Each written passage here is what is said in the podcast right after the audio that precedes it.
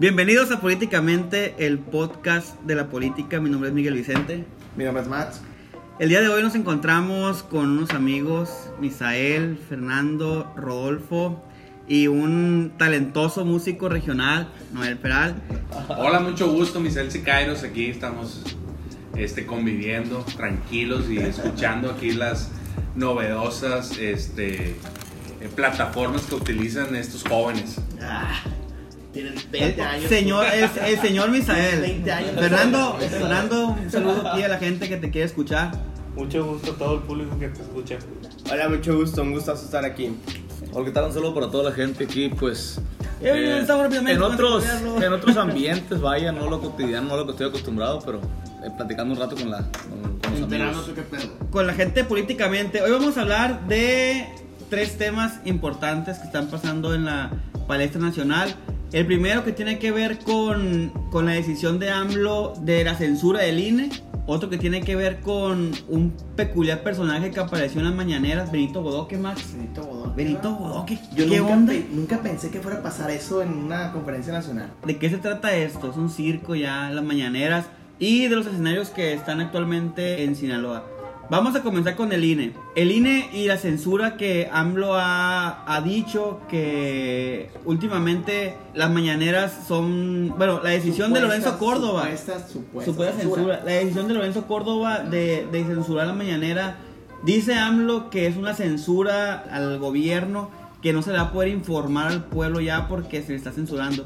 ¿Tú qué piensas, Misael, de esto? Pienso que es una m No, eso no lo podemos decir al aire. ¿Te Rodolfo Díaz? Híjole, yo creo que eso parte desde la perspectiva de él tiene un tema de informar, sin embargo, pues al final de cuentas es una forma de hacer política. Yo creo que está bien la decisión en lo que a mí respecta, ¿no? ¿Tú, Mac, qué piensas? ¿Qué onda con AMLO y...? Oye, pero AMLO defendía al INE, ¿no? O sea, defendía que el INE publicara normas de Sí, él- transparencia y ahora quiere censurarlo. Él fue el que provocó esas reformas al INE, pues. Y ahora dicen que no, no, no son válidas. No es lo mismo, ¿cómo dice el dicho? No, No. es lo mismo ser...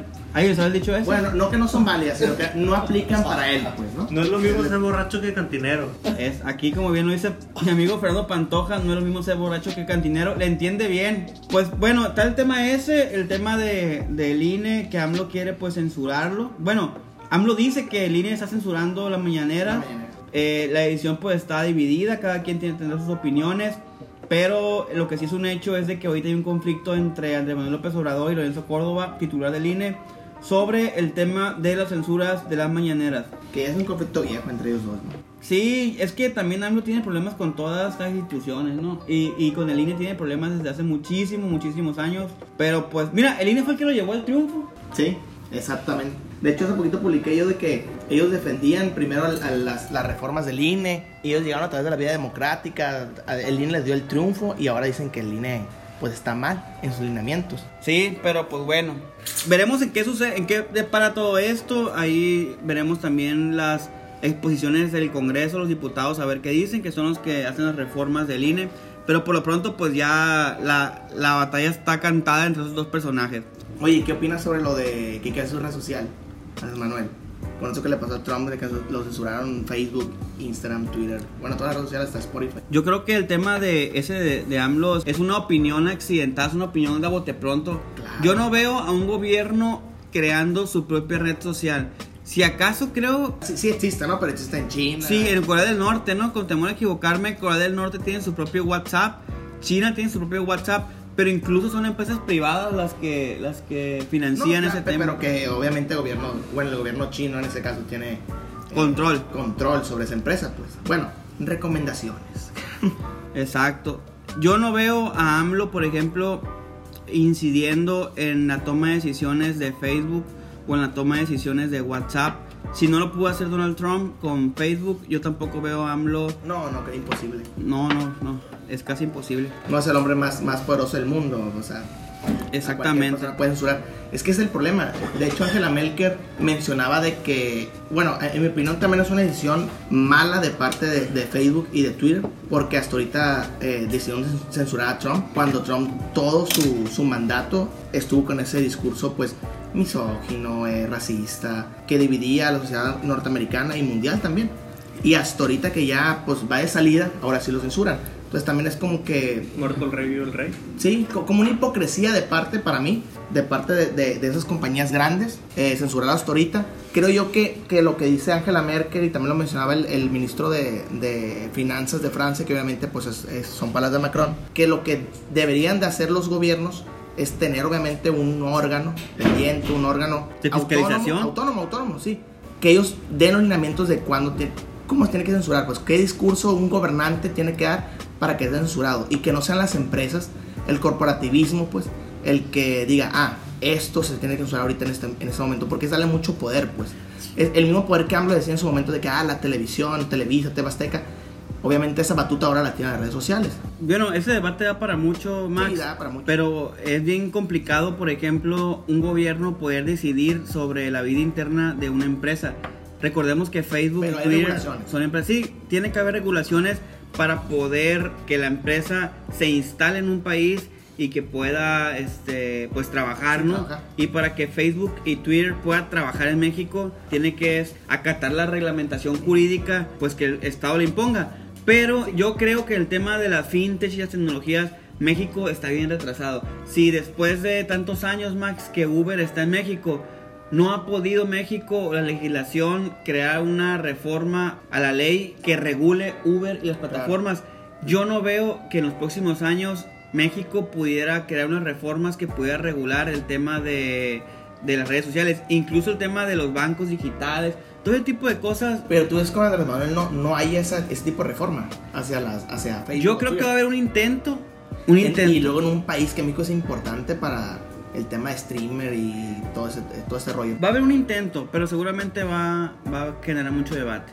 El segundo tema que está bien chistoso, pero que es un tema que tenemos que hablar en este podcast políticamente, el podcast de la política, es el tema de la mañanera de AMLO, donde hace una semana publicó en todo el país la imagen de un personaje muy conocido por todos los boomers, porque la verdad que yo Sí, nunca sí, miré no. Don Gato, o no me acuerdo haber visto Don Gato. ¿Cómo no ha visto? Yo no me acuerdo haber visto Don Yo soy Gato. más joven que tú, aclarando. Oye, oye, ¿y eso? Aclarando, yo soy más joven que tú y a mí me tocó un gato. No, pero es que yo bueno, no es que a lo mejor tienes Sky. Yo no tenía tenía tele televisión. Digo, tele pública. ¿Qué piensa usted, amigo Fernando Pantoja, de la aparición de Benito Bodoque en la mañanera de Andrés Manuel López Obrador? ¿Crees que es un tema que de- de verdad le importa a la nación? ¿Crees que la gente se esté preguntando qué onda con Benito Bodoque? ¿Crees que es el tema más importante que tiene que comunicar Andrés Manuel López Obrador? ¿O cómo ves tú esta decisión de, del staff del presidente de anunciar a De todo el país ejemplo. un personaje de Don Gato y su pandilla? Realmente necesita existir la mañanera, partiendo Mm. desde el principio. Bueno, pues habrá quien piense diferente. Rodolfo Díaz, pues un simpatizante de AMLO. Yo creo que él sí pensaría que. El moreno. él, él sí pensaría que sí. En mi caso, yo siento que sí es un ejercicio de Sí, a mí información. se me hace bueno. Pero. Ay, o sea, se- Un se- ejercicio diario que dure dos horas, hablando nomás del No, lo ya. que le amanezca el humor del Se presidente. dice, como diría mi compa Misael, puras. ¿Tú, Rodolfo, ¿ta- ¿qué piensas sobre las mañaneras y la aparición de Benito Bodoque en la mañanera? Mira, como tal, el concepto de la mañanera me agrada. Al final de cuentas es una síntesis eh, de lo que está pasando en, a manera de concepto, ¿no? A manera de concepto estoy en ello. Sin embargo, como está siendo ejecutado, no estoy de acuerdo. La aparición de Benito, pues bueno, ¿qué te puedo decir? Pues Benito Bodoque apareció porque el, el que interpretaba la voz de Benito Bodoque era un amigo, El maestro Alviso. el maestro, era un amigo del presidente Andrés Manuel López Obrador. La verdad, qué talentazo mexicano Claro. eh, del maestro, pero yo no creo que con tantos problemas que hay en México sea un tema de interés nacional. Mis respetos para el señor, no lo conocí. Es más, ni sabía que era la voz de Benito Bodoque. Qué bien, pero no, pero no creo que sea un tema internacional, habiendo tantos problemas ahorita de Oye, Miguel, México, tú- tú- más importantes, Max. Tú, sí, claro, saliendo un poco del tema, pero ¿tú cómo crees que, que los otros líderes mundiales, que obviamente han de monitorear a lo mejor lo que sucede en el país de vez en cuando, vean a Benito Bodoque en una mañana? O sea, imagínate a Macron viendo eso, imagínate a Angela Merkel viendo eso, o sea, Me imagino, me imagino yo ¿qué a, piensa Andrés Manuel, pues? A Macron, por ejemplo, en su sofá, viendo la mañanera y diciendo, ¿qué pedo con este güey? Bueno, no viéndola, porque obviamente le pasó una minuta de que, oye, en México pasó esto. Don su pandilla salió en, el- en la conferencia nacional más importante del país. Imagínate, era una broma. imagínate en una, broma, claro. en una rueda de prensa de la Casa Blanca a Donald Trump publicando a, A no sé, güey, a Simpson, a, Sí, a los Simpsons. Sí, es cierto, Max. Imagínate, Ah, imagínate imagínate, publicando Donald Trump en, un- en una conferencia de prensa. líder mundial. En el Capitolio. A. Naruto o a Goku o algo así. O sea, todo el mundo se ríe de él, pues. O sea, es- a mí se me hace que como líder de un país que, pues, la verdad, México pesa en ciertas decisiones mundiales y que tiene muy buena trabajo en, en el exterior. El, el- Sí, somos el- un país ajá, importante Un, país importante. Latina. Pues no se hace, pues, o sea, no, no, es, no es para un líder mundial el sacar una caricatura de esas en, en- en la conferencia más importante del país, porque la, verdad es la conferencia más importante de parte del gobierno federal del país, pues la mañanera. Pues sí, pero bueno. Ah, vamos con los temas importantes, los temas que además de esto son importantes. El tema de Sinaloa, escenarios 2021. No tenemos todavía candidato por parte de la alianza, la alianza. Va por México. Ya tenemos el candidato de la alianza Juntos Tres, ¿no? Tres. Hacemos Historia. Y candidato del Movimiento Ciudadano, candidato del Partido Local, partido local. Partido Sinaloense. Pero falta el candidato de Vamos por México para, pues, más o menos que ya se complete los integrantes del, del juego que van a competir por la elección de Igual, 2021. no, no sé si el verde ya sacó, el PT también va a sacar.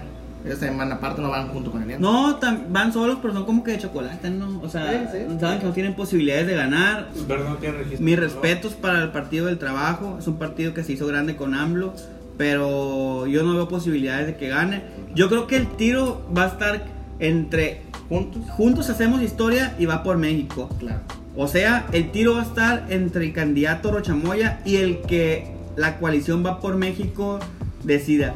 ¿Tú qué crees, Misael, que tiene que tener el candidato de la coalición va por México para ganarle un candidato como Rubén Rochamoya en Sinaloa? Un candidato este, joven, un candidato que, que no sea tan partidista. Fíjate bien, Misael, porque en los comentarios que digas estás descartando a muchos, ¿no? Por ejemplo, si dices un candidato, ya por lo- eh, ya estás diciendo Joven. que no va a ser mujer. Si ya se Cualquiera de dices joven. joven, ya estás diciendo que no va a ser viejo. Entonces, Bueno. ¿cómo, cómo crees tú que va a ser el perfil según tu corazón? Según mi corazón, este, el perfil va a ser este, un candidato que le implemente dinamismo, que le inyecte otras expectativas, ¿no? No, no siempre el, el simple candidato ya tan conocido. Otra ya manera de hacer política. Así es, un candidato que sea otra, otra manera distinta, ¿no? De vanguardia. Y, y claro, de vanguardia. Y que hay muchos, y hay muchos buenos, ¿eh? Hay muchos buenos y muchos que pueden dar muchísimas sorpresas. Sí, que, creo que, que eso es lo complicado que tiene la alianza, de que en verdad hay muchos gallos ahí que quieren la Pero solo uno tiene que ser, la candidatura y está difícil. Pero para, elección, pero para mí tiene que ser un candidato que nunca fue candidato. Porque ya sabemos que pudiera está. ser una buena opción. sí. Claro, porque ya es, es, es- debe ser una persona que, que ya no fue candidato y que ya que no es lo mismo de Claro, siempre. lo mismo de siempre.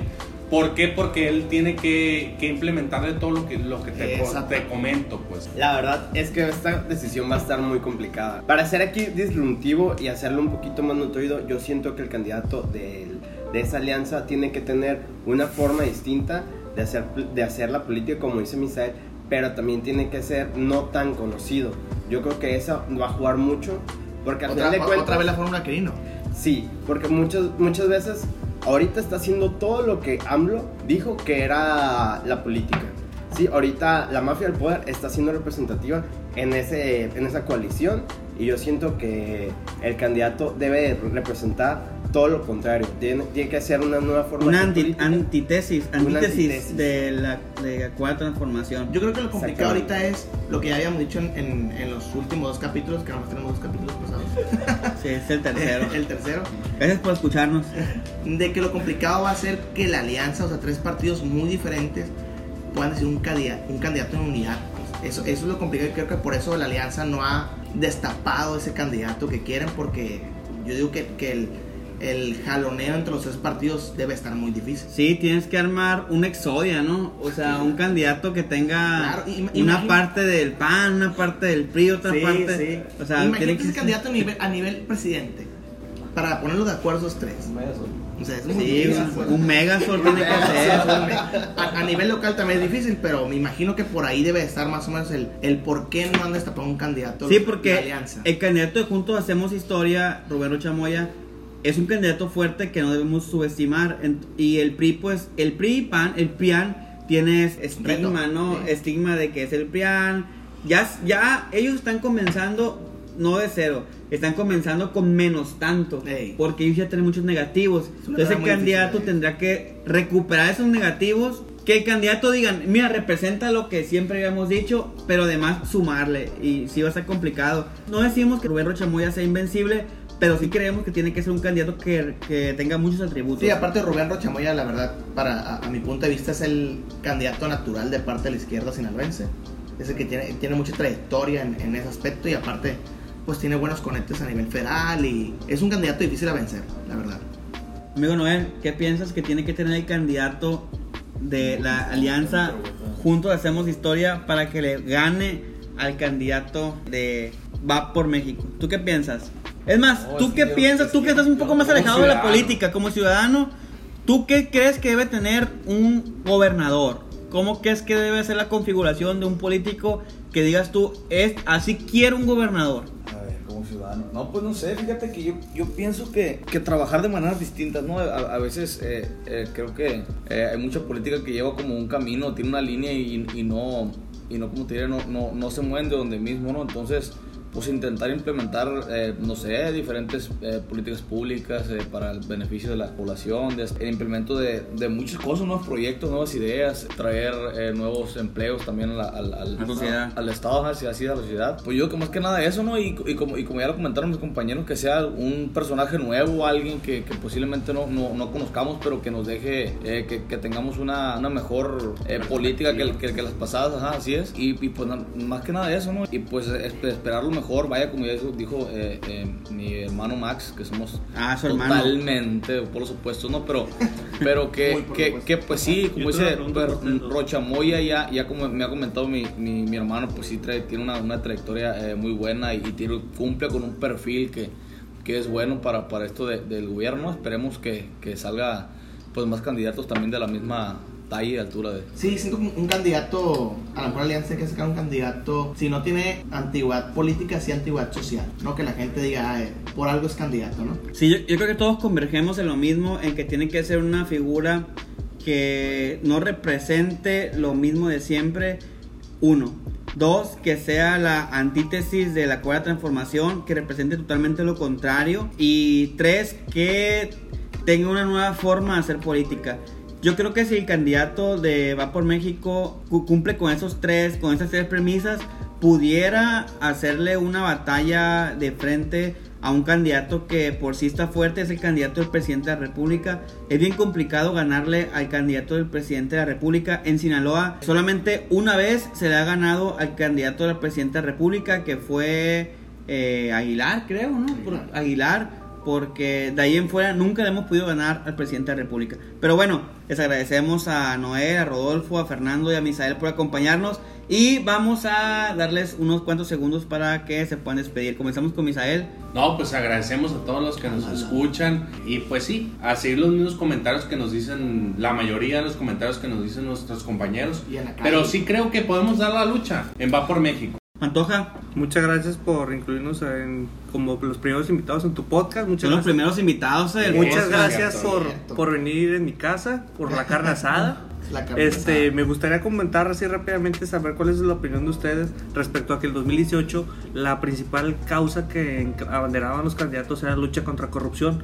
¿Cuál creen que sea la causa que abanderen ahorita en este proceso aquí en Sinaloa? Max, ¿tú qué piensas? Mm, hace poco hubo una encuesta, hace poco de que unos meses, de qué le importaba más a la sociedad sinaloense eh, sobre distintos temas que traía el presidente de la República. Entre ellos venía la corrupción. Estuvo muy curioso esa encuesta. Luego en el siguiente podcast a lo mejor le- le- les paso el dato de qué encuesta es. Pero la corrupción está en cuarto lugar, pero muy abajo de los temas que en realidad le importa al sinaloense. Los temas que más le importa al sinaloense es la economía Ojo, AMLO. y la inseguridad. Pero más, más la economía y el trabajo. Pues en- con ello va, va, va vinculado el trabajo. Entonces creo que los dos candidatos, tanto Rochamoya como el candidato que va a sacar la alianza eh, Vamos por México y, y igual el Movimiento Ciudadano y el, y el candidato local, pues tendrán que enfocarse muchísimo en cuestiones económicas y de bolsillo para las personas. Entonces, eh, respecto a lo que tú dices, ¿tú crees que el candidato que, que saque la Alianza Vamos por México debería ser un empresario?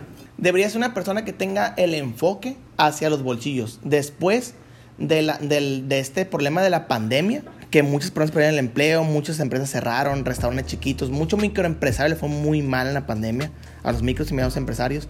Creo que el enfoque tiene que ir por ahí, porque eh, hay, una, hay, hay una estadística también de que los, las medianas y pequeñas empresas son las que más empleo dan en el país. Entonces, esas fueron las más afectadas y ahí creo que tiene que ir mucho el discurso también de, de los dos, cuatro candidatos a gobernadores hasta ahorita, eh, hacia ellos, pues al trabajador, hacia el empleo, hacia la economía. Yo coincido con Max para responder a tu pregunta, Fernando. Ojalá que sí sea ese, esa la premisa que los candidatos contemplen, que se, que se fijen en la estadística, en los números, en las investigaciones. Pero yo creo que lo, no va a ser así.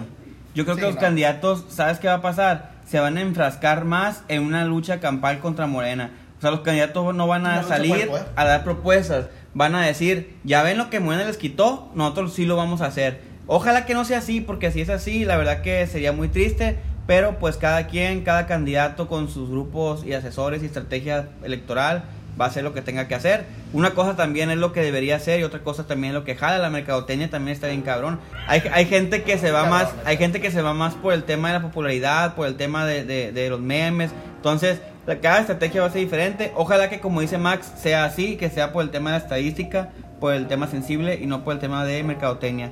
Rodolfo Díaz, palabras finales. Nada, amigo, pues muchas gracias por tener el placer de escucharlos y de darme la oportunidad de, de hablar aquí. Pues nada, muy agradecido. Nuestro Mucho amigo, éxito. nuestro amigo talentoso, influencer, músico, Noel Peral, síguelo en redes sociales. No, pues igualmente, eh, gracias por la invitación. Aquí pues igual no tengo mucho con compartirles, ¿no? Pero igual como desde un punto de, de- de un ciudadano, pues Sí. puedo dar la, la- la perspectiva que tengo, ¿no? Pero gracias por la invitación y pues igual que la gente lo siga apoyando. Pues muchas gracias, esto es todo en el- políticamente, el podcast de la política, este es el programa tercero, ya en el cuarto pues ya va a haber cosas nuevas. Max, la recomendación de la semana. Uy, qué buena. Qué buen plot twist me diste porque no me acuerdo. Pero el último libro que leí que fue ¿Cómo eran las democracias? Creo que es buena. Ah, ¿cómo, cómo mueren las ¿Cómo democracias? eran las democracias. Sí, está muy bien. Y más ¿Tienes- en, en el ámbito ahorita de Trump y todo lo que está pasando, que de hecho en ese libro lo mencionan bastante. De hecho, el libro surgió por, por eh, la campaña de Trump. Creo que es una buena recomendación.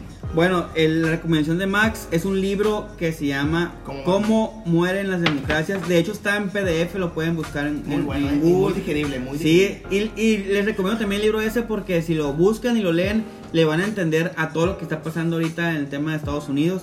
La recomendación mía de la semana es la serie de Netflix de Gambito de Dama. Está muy buena, se la recomiendo. A pesar de que no es una serie tan política, tiene mucho, mucho que ver con el poder. Y en el tema de política, el poder importa mucho. Ojalá que puedan verla. Por mi parte es todo. Nos despedimos. Muchas gracias, Max. Bye.